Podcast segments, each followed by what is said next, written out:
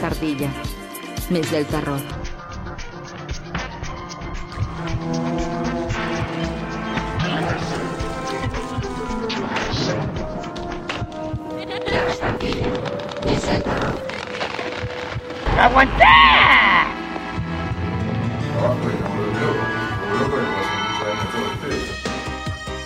Esos sonidos de ultratumba, como la música disco, quieren decir que estamos en la etapa de el mes del terror de la bastardilla es nuestra y semana a semana estamos reseñando, criticando una película que ustedes pudieron votar en las historias de Instagram o tal vez que fue decidida por ustedes, porque a veces así, a veces hay democracia, a veces no hay democracia. Excepto este, esta semana, entramos en, entramos en estado de excepción Sí. y se acabó la democracia. Están pasando cosas jodidas en el mundo y nosotros Así lo reflejamos. Vamos a reflejar, esto es como un pequeño... Sí. Es, Este es un comunicado de Esto la Junta. No. de la Junta de la Bastardilla. Acabó Em, la democracia. Bien. Em, nada, ¿Qué tenemos? esta semana se me ocurrió que era una película que nunca habían hablado, nunca habíamos hablado acá, no tuvimos la oportunidad, porque tiene 20 años y es una parte muy importante de la cultura popular. ¿De qué película estoy hablando? Más o menos este, lo dijimos en el, en el flyer promocional que dice el psicólogo estaba muerto. Spoiler alert. Mm. El sexto sentido es una película del 99 de M. Night Shyamalan. Ese director que nos ha vendido tanto, tanto bodrio. Sí. Este, Pero este es su, su gran éxito, su gran. Su ópera prima. su ópera prima y está muy bien, sobrevive, pero espectacular. Sí, sí, sí. Sigue, sigue siendo posible verla. A pesar de ciertas cositas como cuando aparece él haciendo de médico y ¿con qué necesidad, chabón? Pero bueno, esta es la historia de un niño que vive con su madre. Su madre es Tony Colette. Este, Tony Colette hace perfecto los papeles de madre neurótica y desesperada, como ya lo habíamos visto en Little Miss Sunshine y en Hereditary, Sí, entre otras, porque no me acuerdo más en qué otras películas. una actuó genial actriz. eh, tiene una serie en Netflix ahora. Wanderlust. Esa. Wanderlust. Ahí bien, una muy buena serie. Muy buena Y actriz. no actuó también en esta que hablamos hace poco, la de. ¿Qué hace de policía? ¿No, no actuó también ahí? Sí, eh, La Academia de Policía, No, sí. la serie de Netflix sobre las dos policías. Unbelievable. Unbelievable. Unbelievable. Está muy bien ahí también. Sí. Ah, Es la de los ruidos en la academia de policía. Em, bueno, es este niño que vive con su madre. La historia empieza más o menos, es un niño friki, así muy, muy chiquito, y va solo al colegio, más o menos. La madre trabaja mucho, este, está solo gran parte del tiempo. El niño por algún motivo recorre la ciudad, o sea, sube en colectivos, va en subte, camina solo por una ciudad como aparentemente es Nueva York. Y yo decía, qué terrorífico esto, este niño que tiene 8 años anda caminando solo por la ciudad. Perdón, qué terrorífico por el niño. O, No, qué terrorífico que sea, anda por una o ciudad. encontrártelo de Sí. noche. sí, a cualquier hora, no sé, el niño da miedo. Por eso estaba seguro, todos los pungas decían, uy, ese pibe raro. Es como la niñita. Cruzaban de vereda cuando lo veían en el nene ese. Es como, ¿vi- ¿vieron en Men in Black? Cuando Will Smith le dispara a la niñita que Ah, va claro, estaba pensando lo mismo. Es exactamente eso, o sea, es un niño que anda solo por la ciudad y dice, por la duda no me acerco porque este niño algo se trae. Y sí, algo se trae. Tiene un secreto que, como ya todos sabemos, I see dead people. No. Secreto que es un meme. Es un meme. o fue uno de los primeros memes de... O sea, así como el psicólogo estaba muerto, el I see dead people fue uno de los primeros memes. Este, ¿qué más iba a decir sobre esta película? Bueno, actúa Bruce Willis haciendo de psicólogo. Es una de las primeras películas, al menos en mi recuerdo, que tomó esta cosa de contarte una historia y tirarte un dato al final que resignifica toda la historia en sí. Porque te hace volver sobre toda la película. Como dijimos, el psicólogo estaba muerto. Se trata de. Sí, Santi. Ah, como, como todas las películas de Shyamalan. Como todas las películas de Shyamalan. Puedo pensar algunos ejemplos, sobre todo en episodios que no me sorprendería si fue un poco de inspiración de eh, La Dimensión Desconocida. Sí, siempre tenía totalmente. cosas así, poner, me recuerdo uno en particular, ya muy muy rapidito, en el que eh, había una paciente que tenía eh, eh, pasaba por, por una cirugía facial para hacerla normal y eh, le sacan las vendas y es normal, pero la- se- consideran que la eh, cirugía fue fallida y después revelan que, porque hasta ahora todos los médicos, las enfermeras se ven en sombras y resulta que todos tienen como un rostro deforme y similar, entonces eh, ahí está el giro del final. Uh. Eh, bueno, no me acuerdo el nombre del episodio, pero Como que Se falló, quedan, pero se te quedan. ves 20 años más joven con esos senos. se ven muy firmes. Sí, sí. Eh, Em, bueno. Giro final, resignificar Giro la final, película. Resignificado porque también vi este fin de semana los otros y usa más o menos la misma, la misma lógica. Eh, volviendo a la película, es la relación de él con el psicólogo, que el psicólogo siempre aparece en momentos clave, lo cual me pareció extraño porque si después te enteras que estaba muerto, ¿cómo el psicólogo que estaba muerto? ¿A dónde lo llaman? O sea, llaman por teléfono, ¿a dónde? ¿Por qué aparece cuando el nene tiene algún No, bardo? nadie lo llama, pero los espíritus se ven atraídos por el nene. Creo que sí, Sí. eh, eso era la... Claro, pero es como que él siempre actúa de psicólogo. En la, en la película mencionan dos reglas. Una, eh, que puede ayudar a explicar lo que es eso que dice Iván, que se sienten atraídos por, por la presencia de él porque los puede ver. Y otra, de que ellos no, no perciben que están muertos. entonces, eh, supongo que las cosas que para él serían ilógicas no son ilógicas porque no se da cuenta. Entonces, como que. Claro. Eh, Claro, es una salida fácil, pero así más o menos explican por qué los espíritus no se dan cuenta que están muertos. Sin ¿no? embargo, está, está muy bien construido esto que no lo ves venir. No, no ves venir que el chabón se murió. O sea, si bien te muestra al principio ese ataque de, hacia él y su esposa, es un momento de suma felicidad. Le dan un el alcalde le da un premio al mejor psicólogo del año, del siglo, porque es el Ponele. psicólogo más psicólogo de Eh, todos los Jerónimo Luis de Cabrera, Claro. el mejor psicólogo. Exactamente. Y la esposa le dice, ay, tanto tiempo que has dedicado a este trabajo y ahora vas a poder estar conmigo. Sí, querida, ahora vamos a poder estar Espero que no juntos". pase nada malo. Espero que no pase nada malo. Y suben a la habitación y hay un flaco ahí como que le dice, "Eh, no, no tenemos drogas. Y nada. Que era hermano de Mark Wahlberg. El actor era el hermano de Mark Por Wahlberg. eso en el cast me salía un Wahlberg y no entendía quién era. y no estaba actuando, es, es un desempleado real que está chiflado. Apareció y le dijeron, bueno, hace esto y vamos a ver si te pagamos. Así. Carl, that kills people. Este, está muy bien construida esta cosa de cómo va, o sea, porque usa los usuales cortes que hacen en las películas en donde se ahorran esta cosa de ir los, los trayectos que hacen los personajes, Mm. o sea, te muestran como momentos claves. eh, el personaje de él viendo a su esposa sin hablar, el personaje viendo a su esposa con otro tipo, pero el tipo nunca, nunca tiene contacto real con el mundo. Entonces es como si atravesara los, los lugares Claro, si fuese en elipsis. eh, uno, Claro. uno lo toma como elipsis. Y de- como una elipsis común y corriente de Claro. que eh, se usa en todas las películas, porque no te muestran los momentos inútiles. Pero después entendés, ya con el dato de que el tipo estaba muerto, entendés que, claro, él no te podía mostrar eso porque ya te revelaba toda la información y además el personaje mismo no lo sabía.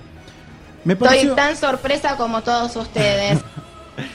eh, me pareció, en su momento yo no la vi como una película de terror, porque ya, o sea, yo la vi, me acuerdo que en el 2004, 2005, y ya obviamente que sabía que el psicólogo estaba muerto, porque todo el mundo hinchaba la bola con eso. Este, no la vi como una película de terror, hoy la ahora la volví a ver como una película de terror y sí tiene unos momentos muy de, de un suspenso muy bien construido. O sea, te, te- te lleva a, a ese temor que siente el niño que no sabe qué está pasando. Porque, nada, ve gente muerta, gente que lo lastima y no, no entiende qué puede hacer, ni qué puede. ni por qué es él.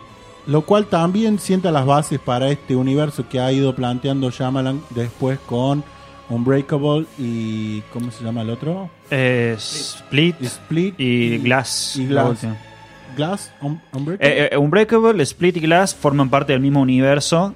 Claro. Eh, estas no. O sea, Sexto Sentido, La Aldea, todas esas no. no claro, forman pero parte del sexto sentido al niño lo plantean como este chico de poderes. O sea, Ah, sí. Como que Sí, tiene sí. el poder. Si bien la historia en realidad se enfoca en el personaje de Bruce Willis, que es este psicólogo que lo va acompañando, porque empieza con él y termina con él, porque nunca más sabemos qué pasó con ese niño. O sea, el, el niño le dice, bueno, sí veo gente muerta, Mm. listo, no nos vamos a ver más, bueno, no nos vamos a ver más, y después Bruce Willis se da cuenta que estaba muerto.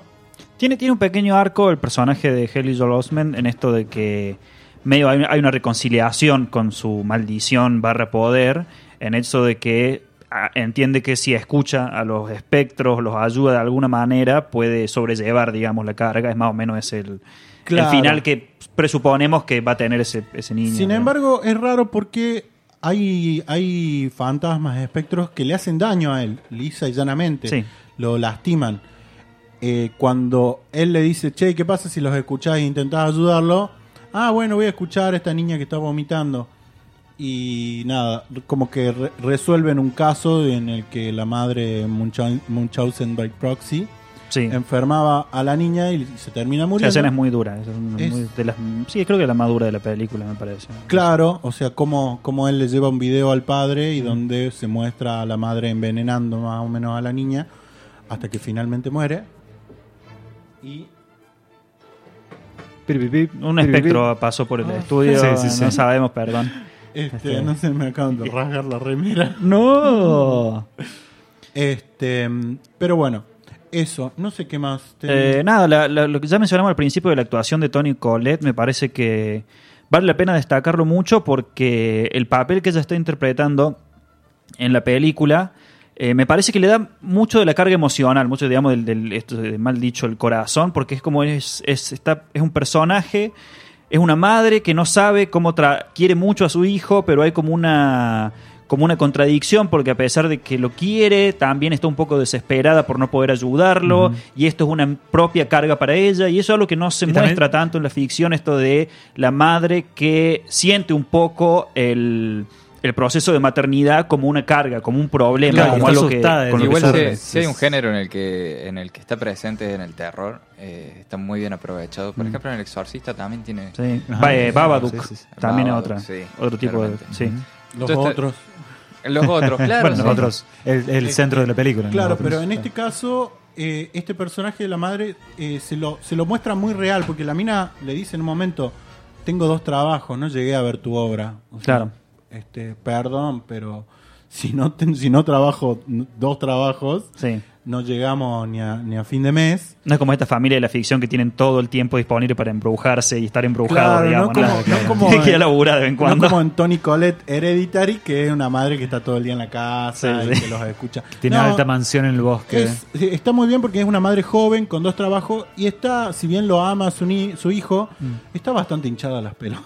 Claro, está, está superada, digamos. Está muy- superada porque nada, de repente la primera escena así super sobrenatural que vemos es un, un, un plano secuencia de ella lavando la, la- la ropa, va, eh, le sirve el desayuno a su hijo, vuelve, le dice, ah, no, mira, te manchaste la corbata, te la voy a cambiar, va, se la cambia, vuelve y cuando vuelve está toda la cocina explotada de cosas porque Claro. salieron todos y le dice, no, fui Una gana de matarlo chancletazo al pibe. Claro, la, la. Tony Collette. Pendejo, ¿por qué hiciste esto? No, yo no hice, decime la verdad, pero yo no fui. Sí. Sí, sí. Y el niño le dice, ah, pero estás pensando algo malo de mí. No, yo no pienso nada malo de vos. Uf, y después cuando los médicos sospechan que la madre lo está abusando, También. También. Sí, es terrible, es excelente esta película. Sí, Yo sí, le- sí, sí. Recuerdo haberla visto cuando, bueno, más o menos cuando recién salía en VHS. Y la vi sin, sin conocer el giro y desde entonces es una de mis películas favoritas. Sí, sí, me acuerdo, la, la vi con sin saber el giro también, así. Y nada, bueno, e- es, genial, pero también, al igual que El Exorcista, ponele, eh, lamentablemente terminó siendo un poco víctima de su propia reputación también, en cierta forma. No, Shyamalan terminó siendo víctima de su Sí, propia pero la peli también me parece, ¿no? Porque justamente tenemos memes hoy en día y, y mucha gente no, lo Claro, podría, pero- no lo puede disfrutar hoy en día. Coincido es- que lastimó más a Shyamalan que a, que a la peli. Por esto me parece un poco de Sí. esperar el giro final y tener que siempre meter algún giro que. Pero la película no se sostiene. La película a, sí. a pesar de ese giro, se sostiene en, en cómo, cómo te genera los momentos de tensión. O sea, ya ahora la vi de este, sabiendo el giro final. Y lo mismo es disfrutable porque de hecho, no sé, Bruce Willis actúa bien. Eso no dijimos, sí. Bruce Willis está actuando. Eso es. Bruce Willis Sí. está actuando y no hace ninguna cara rara, estúpido. Mm. O sea, se nota la tristeza que carga el personaje, Sí. se nota la frustración por no poder comunicarse con su esposa. Este, I have crippling depression. lo ves, lo ves a él ahí y él y cuando a él le dice, "Te veo triste", ¿y por qué crees que estoy triste? Ah, entonces le, le- crees lo que el niño le dice a Sí. él, porque el niño le dice, "Vos estás triste." Y la más que nada creé la relación entre ellos dos, digamos, tiene muy buena lo que se le dice química, Dinámica, se química, manejan sí, muy sí, bien. sí. Claro. Funciona muy bien y si no funciona eso, medio que la peli también no sería tan buena. Claro, tiene y que está funcionar. muy bueno, lo- están muy buenos los recursos que usa él como psicólogo para acercarse también a, Sí. al niño, sabiendo que es un niño sin tratarlo de estúpido y sabiendo que es un niño que es problemático por todo lo, por, por donde se lo vea y eso, no sé qué más tenía para decir. Es la mejor película para ver por segunda vez. Sí, Sí. sí, bueno, porque Sí. la ves Está llena de detalles. de detalles. Vos decís, ah, cinematográficamente excelente también. Ujú. Uso muchas, eh, justamente en la segunda o tercera o cuarta vista, eh, empecé a descubrir ciertas, eh, no, sé, no sé si llamarle claves visuales, pero recursos tal vez. Siempre usa el, el- el- el globito rojo, que lo usan muchas películas de Shyamalan, no sé. Mm. Pero siempre creo que, no sé si era todas las escenas que parecía Bruce Willis, pero siempre había algo rojo que resaltaba mucho más de la- el resto de la parte que son bastante grises, así tonos Sí. bastante... Tengo habría que después investigarlo ahí un Claro, poco a- está- en profundidad, digamos. Sobre eso también está muy bien logrado el tema, algo que me di cuenta ahora, que en su momento no, Porque antes no éramos expertos en cine como ahora. Claro. Eh, pero sin embargo, te, sin embargo, eh, te, te hace a, a la experiencia de ver la película es el cambio, esto que me decís vos, el cambio de los tonos que se que eh, logra, ya sea a través de filtros o a través de los cambios de luces, cuando a- frente al niño le aparece alguna presencia sobrenatural. Cuando no hay nada y está todo bien, es todo muy luminoso y muy este, muy alegre, ¿sí? a pesar de que ya tiene un tono bastante oscuro y lúgubre, pero cuando se acerca, eh, puntualmente cuando él le dice a la madre que ve gente muerta, Mm. que están atorados en un en un embotellamiento porque hubo un accidente y él le dice, che, veo gente muerta. ¿Y cómo sabe? No, porque la mina de ella está muerta. ¿Y cómo sabe? Porque te- la tengo acá al lado. Mientras le va diciendo eso, hay un cambio muy profundo en la luz y que se repite todas las veces que él Claro. Se encuentra con estos seres. Con los espectros. Que narrativamente funciona porque en la misma en la misma película se menciona que el ambiente mismo cambia cuando aparecen los espectros. Que Claro, y que de sí. hecho es, es, es la cuestión del frío. La Sí. cuestión de, de- de cómo él, él empieza a sentir frío y a su vez también eh, no pasa por una cuestión, no queda en la ambigüedad de que pueda ser una alucinación de él o no, más allá de esta relación que establece con, con Bruce Willis, porque cuando Bruce Willis va a resolver eh, su, su presencia en este mundo, eh, el niño le dice, habla con tu esposa, habla cuando esté dormida, que te va a escuchar. Y ahí cuando le empieza a hablar, la esposa empieza a tener frío y empieza a, a tirar vapor por la boca y finalmente Y parece ahí que te se. Sí. Y ahí te, enter- ahí- ahí te enteras. Pero bueno, Te enteras. eso es una buena película para ver por segunda De vez. una. Si no la han visto, Santi, mírala porque está buena. Y no tiene- están de miedo. No, no, es más No, un no, pero yo, suspenso, yo más no un es que no la vi porque me diera miedo, sino porque ¿Te pareció al pedo, digamos, a esta altura? a esta altura ya, ya está. No, no, pero bueno, No, o sea, es como disfrutar. toda esa serie de películas que no vi. No, pero en serio, vale, vale la una buena pena. película, Una- o sea, es, es también. No es, no es una película para ver así con toda la atención, si no la viste antes. Pero la podés dejar y vas, vas encontrando muchos detalles que seguramente no viste antes. De una. Ah, otra cosa, musicalmente casi nunca usa la música para guiar el sentimiento. Usa Mm. lo que pasa y las imágenes. ¿no? Claro. No abusa de.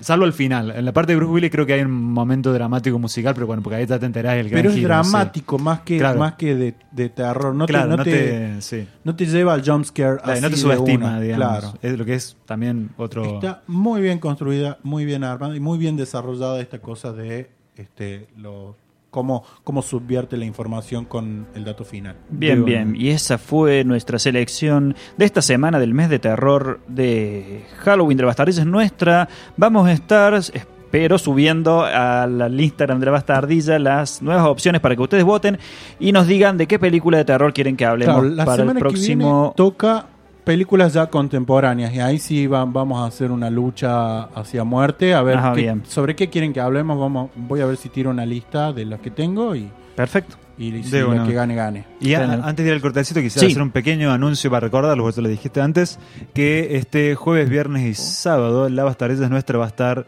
presentando el Festival de Bandas acá en el España Córdoba, para si quieren venir a disfrutar de un poco de música y de nuestras personalidades particulares presentando a las bandas. Pásense, creo que es a partir de las seis y media hasta Bien. las nueve y media. Excelente. Acá. Jueves, viernes y sábado. Perfecto. Nosotros ya volvemos con más de la Bastarilla Nuestra. Vamos hablando de Watchmen en el próximo bloque.